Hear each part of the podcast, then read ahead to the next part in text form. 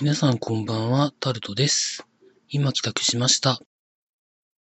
今日はですね、まあ、特に何もありませんでしたけれども、帰りにですね、業務スーパーに寄りまして、いろいろ物色していたんですけれども、わかめを買いました。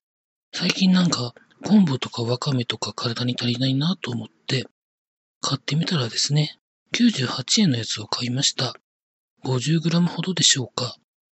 なんか若干高くなった気がするなとも思うんですけれども、まあ普通のスーパーよりはだいだいたいどのぐらいでしょうかね。20円ぐらい安いんで買ってみました。まあ中国産ですけどね。まあそれをちょっとまあ食べながら、なんか思いにふけりたいなと思っています。以上、タルトでした。